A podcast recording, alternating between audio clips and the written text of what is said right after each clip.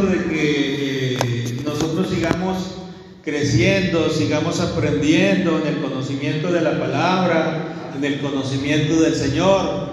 Y este, el día de hoy eh, nos ocupa un tema muy importante. Este tema del día de hoy se titula El sacrificio perfecto por el pecado. El sacrificio perfecto por el pecado. Ese es el tema de hoy. Y la verdad central que nos ocupa hoy dice Jesucristo se dio a sí mismo como el sacrificio perfecto y eterno por nuestros pecados. Y el versículo clave de esta mañana se ubica en el libro de los Hebreos, capítulo 9, versículo 28, que dice de la siguiente manera, así también Cristo fue ofrecido una sola vez para llevar los pecados de muchos y aparecerá por segunda vez sin relación con el pecado para salvar a los que le esperan. Hay gente que piensa que Cristo viene a salvar a todos. No es así, no, no es. Hay un error en, esa interpretación. Hay gente que piensa Dios es bueno y este y, él no quiere que, que nadie se pierda. Pues no, verdaderamente Él no quiere que nadie se pierda, pero pues lo triste es que muchos no quieren salvarse, porque han rechazado a su Hijo. Entonces, ¿a quién viene a salvar el Señor? A salvar a los que le esperan. ¿Quiénes son los que le esperan? No se refiere a una religión ni a una congregación. Se refiere a los que anhelan su venida, los que los que le han conocido, los que eh, han gustado de, hacer sus mandamientos y apartarse del pecado, de una vida de, iniquidad y de faltas que, que este, pues cometíamos antes de, de conocer a Jesús, pero que gracias a que el Espíritu Santo vino y nos llevó a los pies de Jesús, pues ahora ya no practicamos esas esas acciones pecaminosas, ¿verdad? No quiere decir que no tengamos errores, los tenemos, y si nos equivocamos, pero con la ayuda de Dios eh, le pedimos a Dios todos los días que, nos perdone, que nos ayude, y no, no, no disfrutamos esos errores, sino que el Espíritu Santo nos, nos aflige, por cuanto hacemos cosas que no debemos y pedimos perdón y el Señor en su misericordia nos perdona y nos ayuda a seguir adelante. Entonces ya no somos aquellas personas que antes disfrutábamos hacer cosas malas, no, ahora, ahora nos duele cuando nos equivocamos y hacemos cosas que no debemos.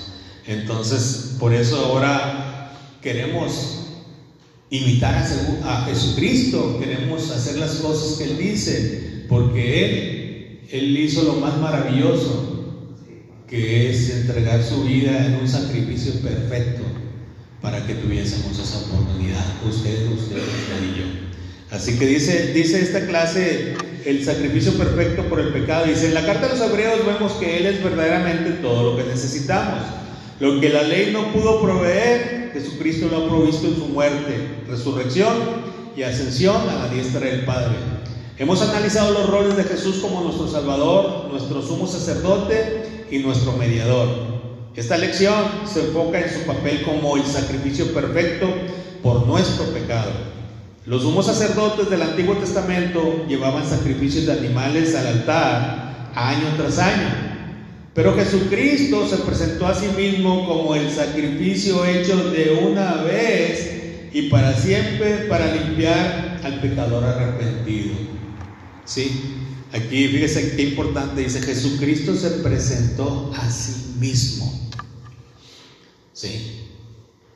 Sí se recuerda aquel, aquel pasaje del libro de Juan, capítulo 10, versículo 18, donde dice, nadie me la quita, refiriéndose a su vida. Dice, yo me ofrezco por mí mismo. Sí. Entonces Jesús no estaba obligado, pero Él en su gran amor se ofreció, ofreció su vida, una vida perfecta, sin pecado. Él en su, gran amor eh, se dispuso hacer el sacrificio perfecto que Dios demandaba para que usted y yo tuviésemos esa oportunidad, esa oportunidad de poder acceder a la presencia de Dios. El escritor de Hebreos establece paralelismos, entre el sacrificio de Cristo y el ministerio del sumo sacerdote en el día de la expiación. Este era el único día del año en que el sumo sacerdote entraba en el lugar santísimo para ejercer el ministerio que espiaba los pecados de la nación. Para mejorar la comprensión de los libros del podría ser útil leer Hebreos 9 y 10 para mejorar la comprensión de Hebreos y el aprecio por el sacrificio de Cristo. Nosotros ya debimos de haber leído en casa, ¿verdad? Antes de venir a la clase, el libro de los Hebreos capítulo 9 y 10, ¿verdad? Que habla acerca de, del sacrificio de Jesús, ¿sí?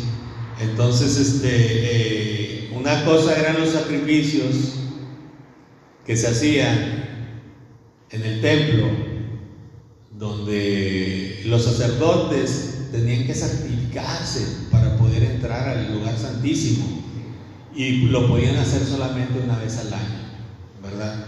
Y eran rituales en los cuales pues estaba de por medio la vida también de los mismos sacerdotes, porque si no iban debidamente santificados, podían caer muertos en el lugar santísimo, porque no, el pecado no puede habitar delante de Dios.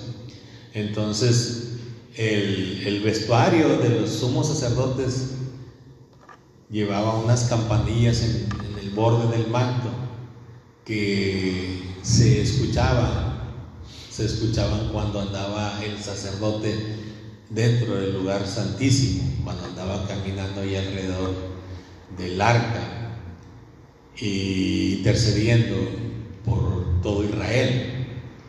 Y dicen también que les ponían una soga en el tobillo, porque podía suceder que el sacerdote pereciera y había que sacarlo. Otras personas no podían entrar por la presencia tan poderosa del Señor. Entonces, como no podían entrar, le ponían una soga para poderlo sacar si en un momento dado ese sacerdote no se había santificado completamente y caía muerto ante la presencia de Dios. Entonces hay, muchas cosas que nosotros este, eh, eh, vemos que se practicaban en el Antiguo Testamento, tantos rituales y tantas, tantas costumbres y tantas tradiciones que difícilmente había una expiación total y completa en el pueblo. Entonces, por eso los sacrificios se ofrecían, se ofrecían continuamente porque la gente necesitaba eso. Pero Jesús, Jesús vino y ofreció el sacrificio perfecto una vez y para siempre. ¿Qué, qué, qué diferencia tan grande, ¿verdad? Un sacrificio perfecto y no como el que ofrecían los sacerdotes, de ovejas, de carneros o de becerros, ¿verdad? Y, y pues lo tenían que estar haciendo constantemente. Y la gente, la gente pues de momento tenía un alivio momentáneo de sus culpas, pero volvía otra vez a lo mismo. No había una regeneración. Y, y la bendición que tenemos por, medio de nuestro sumo sacerdote es que Él nos quita nuestros pecados, nos libra, nos limpia nuestros pecados, pero además de eso, nos regenera. Aleluya. ¿Qué quiere decir eso? Que nosotros somos transformados. Esa es la obra perfecta que Jesús hace en nuestras vidas. Somos transformados, somos regenerados. ¿sí? Dice la palabra del Señor, he aquí las cosas viejas pasaron, todas son hechas nuevas. Entonces cuando nosotros le entregamos nuestra vida a Jesús y Jesús nos regenera, somos diferentes a como éramos antes. Somos cambiados en otra persona. Y eso nada más Dios lo puede hacer. Amén. Dice, cada año, en la parte número uno, dice, cada año solo en el día de la expiación y, ningún otro día el sumo sacerdote entraba en el lugar santísimo del tabernáculo y hacía sacrificios para espiar su propio pecado y los pecados del pueblo. Él no se habría acercado ni debía de acercarse al arca del pacto sin un sacrificio de sangre. La sangre de machos cabríos y becerros, al realizar el sacrificio supremo y perfecto, Jesús también se acercó al tabernáculo con la sangre del sacrificio como el sumo sacerdote por sobre todas las cosas buenas que han venido. Jesús fue al Padre por nosotros pero lo hizo presentando su propia sangre, no por la sangre de algún animal. El sacrificio de Jesús proporciona expiación por los pecados de toda la humanidad. Su sacrificio solo tuvo que hacerse solo una vez. Los sacrificios de animales solo podían proporcionar limpieza externa. El, libro de Números, capítulo 19, 1 al 20, describe cómo las cenizas de una novilla se mezclaban con agua y se rociaban sobre aquellos que eran ceremonialmente inmundos, lo que hacía una persona no apta para la presencia de Dios. Siete días después de, de completar el ritual, la persona podía unirse nuevamente a la comunidad y participar en la adoración. Siete días seguidos tenía que estar haciendo este ritual esas personas. Y después de eso entonces podía unirse nuevamente a la comunidad. ¿sí? Dice Jesús, sin embargo, es el mediador del nuevo pacto. Solo a través de su sacrificio somos redimidos del pecado. Porque solo Él, como Dios, puede convertirse en el sacrificio que sella un pacto promulgado por un juramento del mismo Dios. Cristo ofreció el sacrificio que trajo expiación verdadera y efectiva según demandaba la ley y que no era alcanzable por otro medio. Amén. Los sacrificios del Antiguo Testamento eran soluciones pasajeras. ¿Sí? Dice aquí la pregunta, ¿qué hace a Jesús diferente de los sacrificios mencionados en el Antiguo Testamento? ¿Qué hace diferente? Si antes se ofrecían sacrificios en que eran diferentes al sacrificio que ofreció Jesús. Pues muy, muy diferente, ¿verdad? Antes eh, se hacían solamente una vez al año, ¿sí? Y, ese, ese alivio pues era temporal, era prácticamente temporal, no duraba para siempre. Al otro año o antes tenía que, tenía que haber expiación. Si tú cometías faltas antes, pues no te esperabas al otro año, tenías que ir con el sacerdote y, este, andar buscando de qué manera te iban a, expiar, a hacer expiación por, por tus faltas, por tus pecados. Y se demandaba el sacrificio de animales. ¿Sí?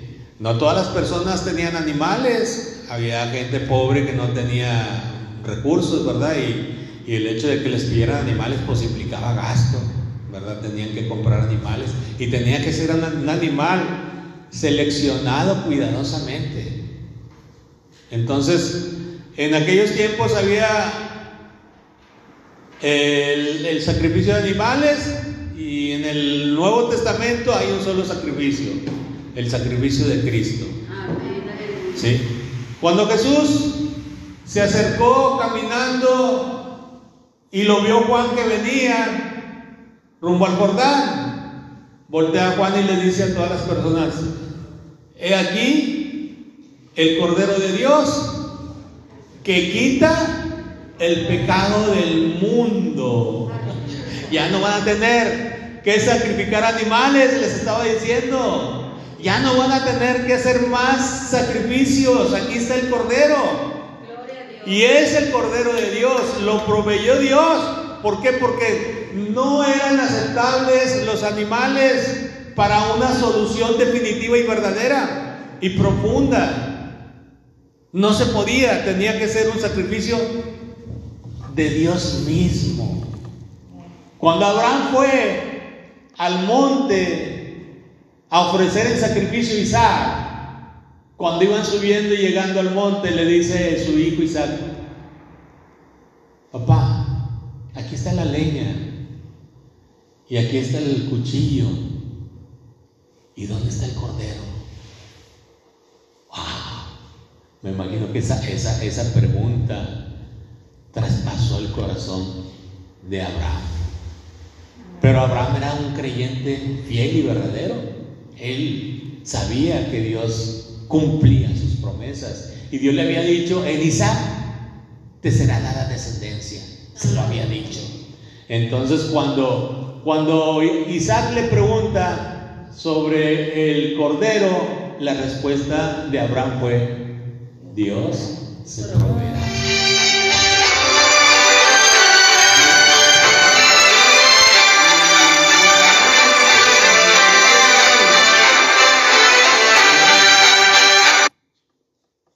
Dios proveyó su propio cordero, el mejor, el más apropiado, el más amado también.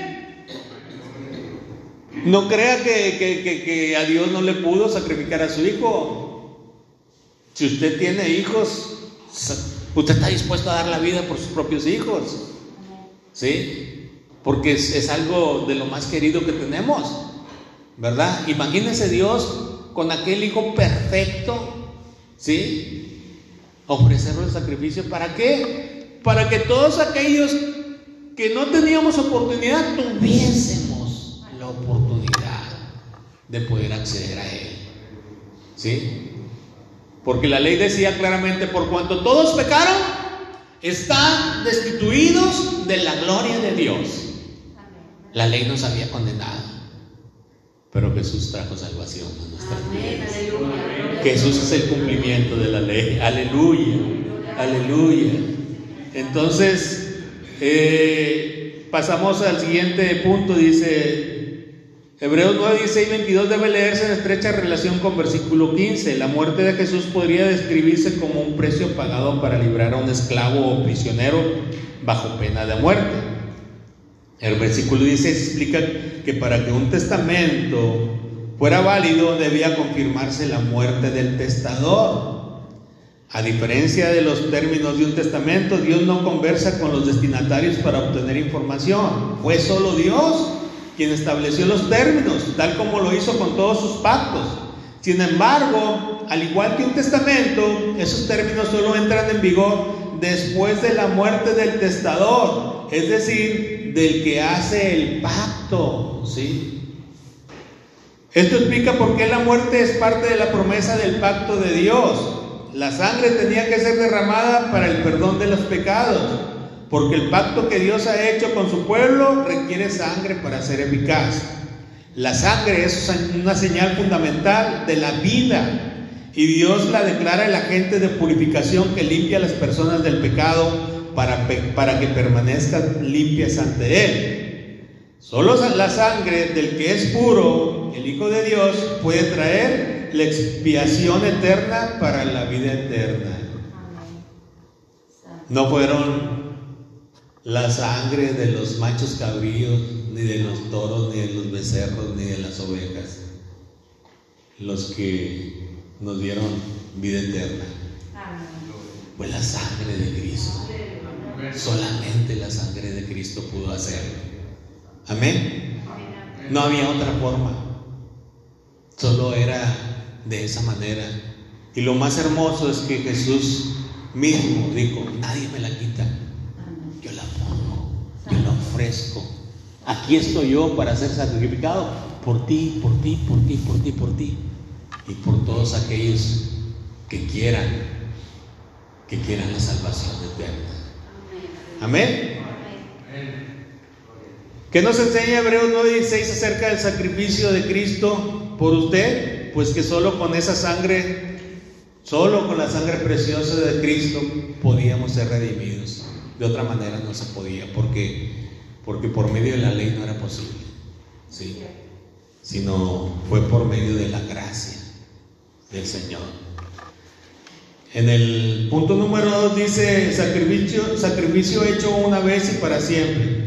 La limpieza del pecado siempre contempla el derramamiento de sangre. El tabernáculo y todo lo que, él, lo que en él había eran copias de las cosas del cielo. Debían ser purificados. Los ritos de purificación del Antiguo Testamento eran solo copias de las realidades celestiales. Esto establece una distinción entre las realidades físicas que fueron el enfoque de la ley y las realidades espirituales que son el enfoque del nuevo pacto. Algunos se preguntarán por qué las realidades celestiales debían ser purificadas mediante sacrificios superiores. Ciertamente el cielo, como el lugar donde Dios habita, ya es puro. Muchos eruditos ven el versículo 23 como una referencia a las fuerzas espirituales en las regiones celestes. Hay maldad más allá de este mundo, pero Jesús triunfó sobre los poderes malignos a través de su obra expiatoria. Jesús es el mayor sacrificio, el sacrificio perfecto, y como tal puede presentarse ante el Padre en favor nuestro. No tenemos tal mediador fuera de Cristo. Y porque lo que es pecaminoso e imperfecto no puede estar delante de un Dios santo y perfecto. Jesús se ocupó de las realidades espirituales por lo, por lo que no tenía que entrar al cielo una y otra vez para hacer el trabajo del sumo sacerdote. La repetición anual de los deberes del sumo sacerdote en el día de la expresión es un recordatorio de la insuficiencia de los sacrificios que presentaba el sacerdote. Mientras que el sumo sacerdote presentaba la sangre de un animal, Jesús derramó y presentó su propia sangre como hijo de Dios encarnado, el sacrificio perfecto por el pecado. Amén. No pudieron los sacrificios de animales darnos redención, pero la sangre de Cristo sí pudo. La sangre de Cristo sí pudo. ¿Qué nos enseña la insuficiencia de la ley? ¿Qué dice Romanos 3:20? Alguien que me lo lea, Romanos 3:20. Por favor.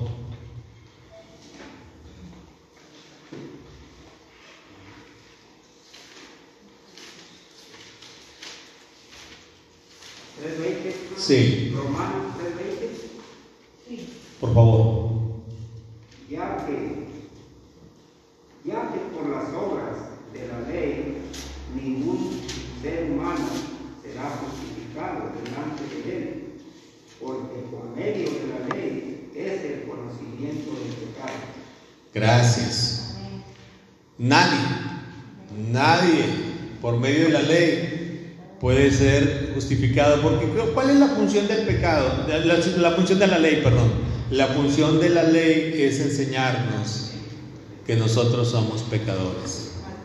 Decía Pablo que la ley era nuestro ayo, o sea, nuestro cuidador, nuestra nana, que nos llevaba a los pies de Jesucristo. Ese fue el propósito de la ley, mostrarnos el camino hacia Jesús. ¿Por qué? Porque la ley no había sido eh, eh, efectiva para redimirnos de nuestros pecados. ¿Sí? Dice, y los sacrificios, ¿y qué dice la Biblia acerca de los sacrificios y las buenas obras? Las buenas obras. Alguien que me lea Efesios 2, capítulo 2, versículo 8 y 9, por favor. Efesios 2, versículos 8 y 9.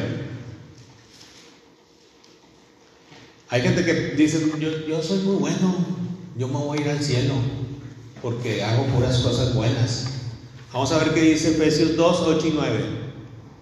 Amén. En el nombre del Padre, del Hijo y del Espíritu Santo. Porque por gracia sois salvos por medio de la fe. Y esto no de vosotros, pues es don de Dios, no por obras para que nadie se gloríe. Gracias. Y yo me voy a salvar porque tengo mucha fe. ¿Sabes que Tu fe no es tu fe, es la fe que Dios pone en ti. Hay gente que dice, yo tengo mucha fe. ¿Tienes fe en qué? ¿En qué tienes fe? Hay que preguntarles, ¿en qué crees? ¿En qué crees? No, pues yo creo que voy a hacer esto, que voy a hacer lo otro. Ah, crees en ti mismo. Pues no funciona así. La verdadera fe es la que Dios pone en nosotros para creer en su Hijo Jesucristo. Esa es la fe verdadera. Y esa es la fe que nos habilita para creer en las promesas de Dios. ¿Sí? Entonces dice, dice la palabra no por obras, para que nadie se gloríe, sino es por gracia. ¿Qué quiere decir gracia? Quiere decir gratis, que no te lo merecías. Pero a Dios le, le plació a Él le plació regalarte esa maravillosa oportunidad de ser salvo. Sí. Porque de tal manera amó Dios al mundo, dice, dice San Juan 3, 16, porque de tal manera amó Dios al mundo que ha dado a su Hijo unigénito para que todo aquel que en él cree no se pierda, mas tenga la vida eterna. ¿Sí? O sea, no es tu fe, es si crees en Jesús, ¿sí? en el Hijo de Dios. ¿Para qué? Para que alcance la vida eterna. ¿Sí? Aquí estamos en este mundo de paso. Hay una parte de la escritura que dice, 70, 70 años es la vida del hombre y 80 en los más robustos. ¿Sí? Está estipulado. Hay gente que vive un poco más de 80, que bueno, gloria a Dios. Hay gente que no llega ni a los 70. ¿Sí? Pero Dios ha puesto un límite a la vida del ser humano. Y nuestros días pasan rápido. ¿Sí? Tengo 64 años y me acuerdo cuando tenía 12, 13. Y parece que fue ayer. Sí. O sea, los pensamientos te transportan como si fuera ayer. Sí. Y te das cuenta de que la vida transcurre de una manera rapidísima. Rapidísima. Entonces, este, ¿qué estamos haciendo aquí en este mundo? No sé si usted se lo preguntó alguna vez.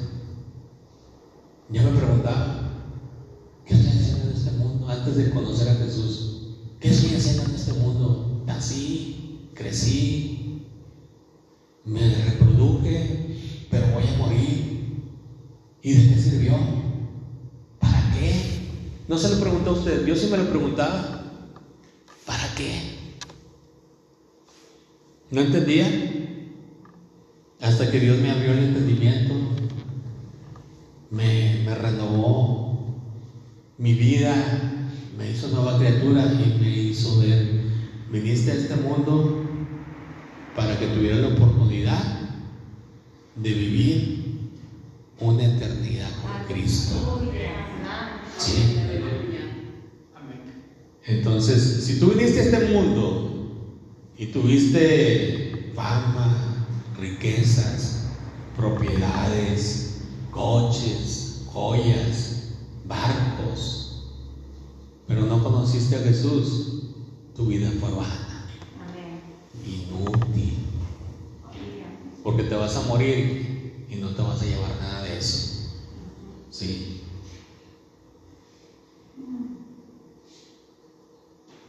Así que el propósito de esta vida es tener un encuentro con Jesús. Es el propósito de esta vida. Y, bendito sea el Señor que Dios nos ha abierto los ojos, pero hay mucha gente que todavía anda en tinieblas. Y nosotros tenemos que doblar rodilla por esas personas. Sí. Porque Cristo viene pronto. Cristo viene pronto. Amén. Hebreos 10, 22 al 25 dice, contiene estas tres declaraciones que llaman al pueblo de Dios a la fe y a la perseverancia. Entremos directamente a la presencia de Dios. Esta es una expresión de fe en que hemos sido limpiados por Cristo y somos aptos para la presencia de Dios. Mantengámonos firmes sin titubear en la esperanza que afirmamos. Debemos de perseverar en nuestra fe, aunque nuestra recompensa final aún no se ha visto. Pensemos en maneras de motivarnos unos a otros a realizar actos de amor y buenas acciones. Y no dejemos de congregarnos como lo hacemos, como lo hacen algunos o lo hacemos algunos.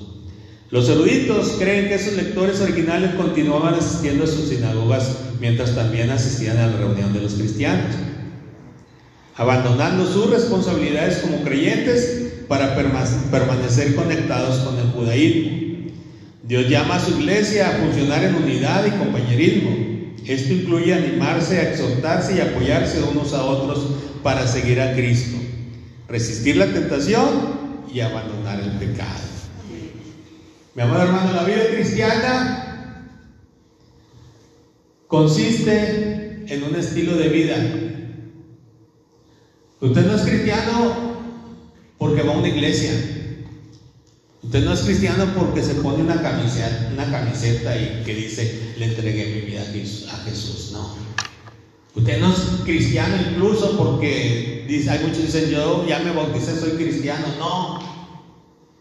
Tú no eres cristiano por eso. Tú eres cristiano porque Cristo te redimió, te hizo una nueva criatura y ahora practicas un estilo de vida que agrada a Dios. ¿Sí? Ese es el cristianismo, es un estilo de vida. El cristianismo no es una denominación. Cuando Dios venga con sus ángeles, va a mandar a sus ángeles, no les va a decir, mándenme a recoger a todos los pentecosteses. Ah, ah, no. Vayan y recojan a todos los bautistas. Ajá, no. No. ¿Sabe cómo van a reconocer los ángeles a los verdaderos cristianos? Están sellados con el Espíritu de Dios. Hemos sido sellados con el Espíritu Santo. ¿Sí? Mi amado hermano, los ángeles detectan quién tiene el Espíritu de Dios en él y quién no. ¿Sí? Y los que, los que tengan ese fuego ardiente, ese, esa efervescencia espiritual que solamente el Espíritu Santo puede dar, ellos van a ser identificados inmediatamente y van a ser levantados para ser reunidos con el Señor. ¿Sí? ¿Sí me está entendiendo? No es el papel que dice que fuiste bautizado, no ni es tu membresía en la iglesia la que te hace cristiano. No. Volvemos, es un estilo de vida basado en las escrituras que Dios nos dejó, en las enseñanzas de Jesús. Usted no sabe cómo hacer algo, tiene dudas, pregúntese, ¿qué haría Jesús? ¿Qué haría Jesús? Imite a Jesús.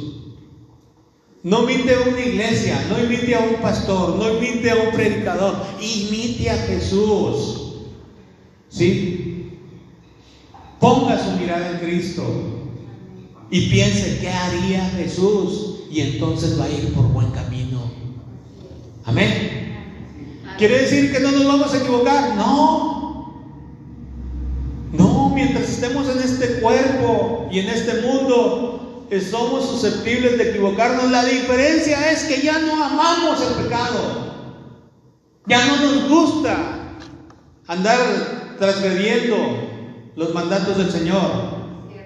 Ahora nos duele cuando, cuando le fallamos al Señor. Ahora cuando hacemos algo viene el Espíritu Santo y nos constriñe. Y ahí andamos, ay Señor, ¿cómo fui a hacer esto? Perdóname, perdóname, Ah, qué mentidota de pata di y no hallamos la puerta y el Espíritu Santo nos, nos redarguye. Oiga, a veces nos da unas asoleadas buenas. No sé si a usted le ha pasado, a mí me ha pasado.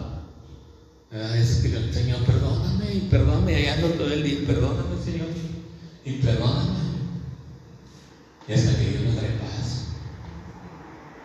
Pero es el Espíritu de Dios obrando nuestras vidas para mantenernos en la brecha, en el camino angosto, para que no nos desviemos. No quiere decir que no nos equivocamos, sí, nos equivocamos, pero ya no nos gusta equivocarnos, nos duele, nos aflige. Antes disfrutábamos el pecado, ya no más. Amén. Gloria al Señor. Entonces dice aquí, ¿cuáles son algunos desafíos para permanecer firmes en nuestra fe en Cristo? ¿Qué tenemos que hacer, mis amados hermanos? ¿Qué tenemos que hacer? ¿Sí? Alguien que me, que, me lea Romanos 1, versículo 17. Romanos 1, 17, por favor.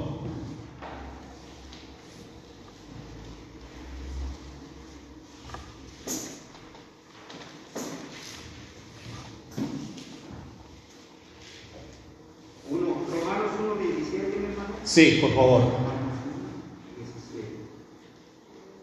porque en él, porque en el Evangelio la justicia de Dios se revela por fe y para fe, como está escrito, mas el justo por la fe vivirán. Aleluya, gracias hermano. Aleluya, ¿sí? Cuando, cuando Pedro le dijo a Jesús que no lo negaría, que no lo negaría, que aunque me cueste la vida, dijo Pedro, pero yo no te voy a negar. Y Jesús le dijo, Pedro, Satanás te ha pedido para zarandearte, pero yo he rogado para que tu fe no falte. Oiga, qué importante, qué importante y fundamental es la fe en la vida del cristiano.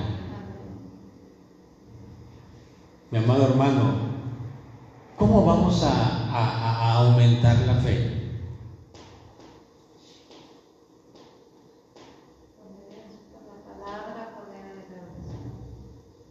Leyendo la palabra de Dios. No podemos aumentar la fe viendo el programa de Cristina. ¿Verdad que no? No. Leyendo la palabra de Dios, hermano Sebastián, dígame. Puede ser también, hermano, Juan, por medio de las, de las pruebas. Ah, bueno, a veces no nos gustan, ¿verdad? Las pruebas. A nadie Pero ¿sabe una cosa? Nos acercan a Dios. Nos acercan a Dios las pruebas. Un servidor conoció a Dios en la tormenta más difícil de mi vida. Cuando más perdido andaba, cuando más a oscuras andaba, cuando el mundo más me andaba golpeando y el maligno estaba con todo dándome eh, golpes por todos lados. Nunca se me va a olvidar que escuché una canción que decía, puedes tener paz en la tormenta. Y yo decía, ¿cómo? Si no veo la luz, si los, las olas, los rayos, el viento y, y el mar y mi barco se está hundiendo, ¿cómo? ¿Cómo puedo tener paz? Y escuchaba ese canto, puedes tener paz en la tormenta, puedes tener paz en la tormenta. Mis lágrimas se derramaban y decía, es que no, no, no sé cómo. Hasta que vino Jesús a mí y me inundó su paz. Desapareció toda la tormenta y resplandeció la luz de Jesús. ¡Wow! En la prueba más difícil, en la angustia más tremenda, ahí conocí a Jesús. Ahí conocí a Jesús. Entonces sí, sí, las pruebas, aunque no nos gustan, nos acercan a Cristo. Amén, amén. Sí. Mi amado hermano, alimente su fe. ¿Cómo ali- ali- alimentamos la fe? Leyendo la palabra de Dios. Dijimos en un principio que la, la palabra de Dios contiene muchas promesas que desconocemos. Sí. Pero si usted se mete, si se mete en la escritura y la, y la empieza a leer, wow, es Cada que leemos la escritura, nos adentramos en una, en una, en una aventura. Cuando, cuando la Biblia, dígale, Señor, antes de leerle, Señor, revélame tu palabra, que tu Espíritu Santo me abra el entendimiento, porque hay cosas que no entiendo. Y entonces el Espíritu de Dios viene sobre nosotros, antes de empezar a leer la Biblia, viene sobre nosotros y nos, nos empieza a abrir los ojos. Nunca voy a olvidar cuando descubrí Josué 1.8. ¡Wow! Cuando descubrí Josué 1.8 me apropié de esa promesa y nunca la he querido soltar. Dígame, hermano. Hermano Juan, eh, aquí eh, hallamos mucho en la palabra del Señor. También la esperanza. Yo me pongo a veces a meditar, a pensar. La esperanza y la fe son igual, las mismas, la misma, la misma cosa, la misma palabra, fe y esperanza. Esperanza es esperar confiados en algo, ¿sí? Este, si usted le promete algo a un niño, cúmplaselo, ¿sí? Porque los niños sí saben, saben esperar y confían y esperan, ¿verdad? Si le confíe, si usted le promete algo a una persona, cúmplaselo, ¿verdad? Porque este, nosotros tenemos que aprender a no quedar mal, ¿verdad? Este, yo recuerdo que platicaba a mi esposo hace poco de una promesa que me hicieron cuando era niño. Y, yo esperaba y esperaba y esperaba y pasaron los años y esperaba y esperaba. Y, y verdaderamente cuando uno recibe promesas espera, ¿verdad? Pero aquí en la tierra nosotros fallamos en nuestras promesas, pero Dios no falla. Entonces yo he aprendido que, que si confiamos más en las promesas de Dios, pues tenemos una esperanza segura, dice el apóstol. Tenemos una esperanza segura en Jesús. ¿Qué quiere decir? Que sí se va a cumplir. Amén. Cuando yo leí Josué 1.8 que dice, dice de la siguiente manera, nunca se aparte de tu vida este libro de la ley, sino que de día y de noche meditarás en él para que hagas conforme a todo lo que en él está escrito, porque entonces harás prosperar tu camino y todo te saldrá bien. ¡Wow! Esta palabra es poderosa. Esta promesa es maravillosa y todo te saldrá bien. ¿Quién no quiere que todo le salga bien? Yo sí quiero. Y me apropié de José 1.8. ¿Y qué, qué, tengo que hacer? Pues dice, nunca se aparte de tu vida este libro. Pues no, que no se aparte de mi vida. Y lo atesoro y lo guardo y lo leo y lo escudriño. Y le digo al Señor, revélamelo una otra vez. Y siempre tengo algo nuevo que aprender. Porque es un tesoro esto que Dios nos ha dejado. Es un tesoro. Dios nos ayude. ¿Y qué hace la, la palabra de Dios? Nos cimenta, nos afirma las promesas y nos da esperanza. Muy bien. Tenemos que aumentar nuestra fe. ¿Cuál es la fórmula para aumentar la fe? Leer la Biblia. ¿sí? Leer la Biblia. ¿Qué otra cosa tenemos que hacer los cristianos aparte de leer la Biblia? Orar. Orar todos los días. Hablar con Dios. El apóstol Pablo dijo orar sin cesar. No quiere decir que usted esté hincado 24 horas. No, eso no quiere decir. Orar sin cesar quiere decir que tú te levantaste, oraste y después de levantarte de orar, caminaste a la cocina y gracias Señor. Y saliste, agarraste el vehículo y prendió, gracias Señor. Vas, vas dándole gracias a Dios. Llegaste a la escuela, al trabajo o a donde quiera que sea, gracias Dios va contigo. Orar sin cesar es una vida constante de comunión con Dios. A donde quiera que vayas, en donde quiera que estés, eso significa orar sin cesar. Se concluyó el día, terminaste de día, te vas a acostar, terminaste el día, te vas a acostar, vas a dormir. Gracias Señor porque este día tú nos diste la victoria, guardaste a mi esposa, a mis hijos, a mis hijas. Me prosperaste en esto, me prosperaste. Y gracias también por los problemas. Gracias por lo que no me diste también. Porque a veces demandamos cosas que no son buenas para nosotros. Y Dios en su sabiduría nos da lo que nos conviene. Amén. Sí. Así que a veces hay cosas que, que, que queremos y pues que no ser, nosotros en nuestra ignorancia no sabemos ni lo que pedimos, pero Dios sabe y tiene cuidado de nosotros. Amén. Gloria al Señor. Entonces, este, orar, leer la Biblia, congregarse. Qué bueno que estamos aquí. El frío no nos detuvo. Aleluya. ¿Por qué no le dan aplauso al Señor? Yo tengo gozo. Denle un aplauso a Dios. Porque estamos aquí en su casa y Dios nos permitió venir. Amén. Es una victoria. Congregarse, apoyarse. ¿Sí? Mi amado hermano, si tú ves a un hermano en necesidad, ayúdalo. Si tú ves un hermano que cometió falta, no lo condenes. ¿Sí? Sino todo lo contrario, anímalo a levantarse. Extiéndele la mano para que se levante y que siga, que siga caminando. Sí, porque cuando fallamos, le fallamos a Dios, como que no hayamos dónde meter la cara y dice, no, ¿con qué cara voy a ir a la iglesia? No, ¿con qué cara voy a ver al pastor o los hermanos? No, ¿con qué cara? ¿Sabe para qué, para la iglesia? Para ponernos a cuentas con Dios. Sí. Dios quiere que a través de esa puerta pasen muchos pecadores para que conozcan la verdad. ¿Sí? Y si nosotros hemos cometido faltas, tenemos que pasar por esa puerta muchas veces. Y si tenemos faltas, ponemos aquí nuestras faltas delante de Dios y le pedimos perdón. Perdónanos. Ayúdanos. Porque no podemos. Yo no puedo solo. Jamás hubiera podido. Sí. Recuerdo que mi pastor me decía, ¿se quiere bautizar? No, pues no estoy preparado, le decía. Así le decía yo a mi pastor. Y luego venía otra fecha y otra fecha. ¿Y se quiere bautizar? No, pastor, ahorita no. Le sacaba la vuelta. Y luego delante del Señor, una vez le dije, Señor, es que no puedo, porque pues te voy a. Yo me conozco, le decía, me conozco, le decía al Señor, te voy a fallar.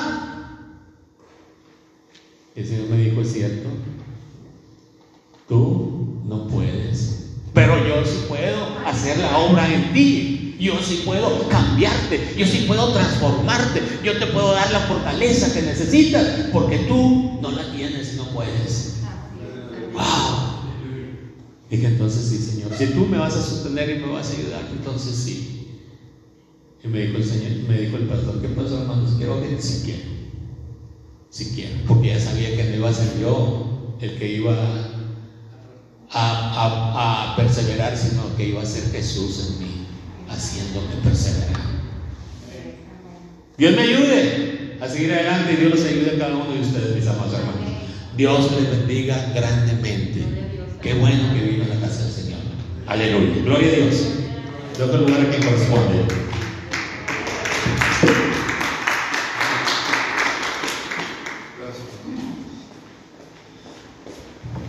Gloria a Dios. Podemos este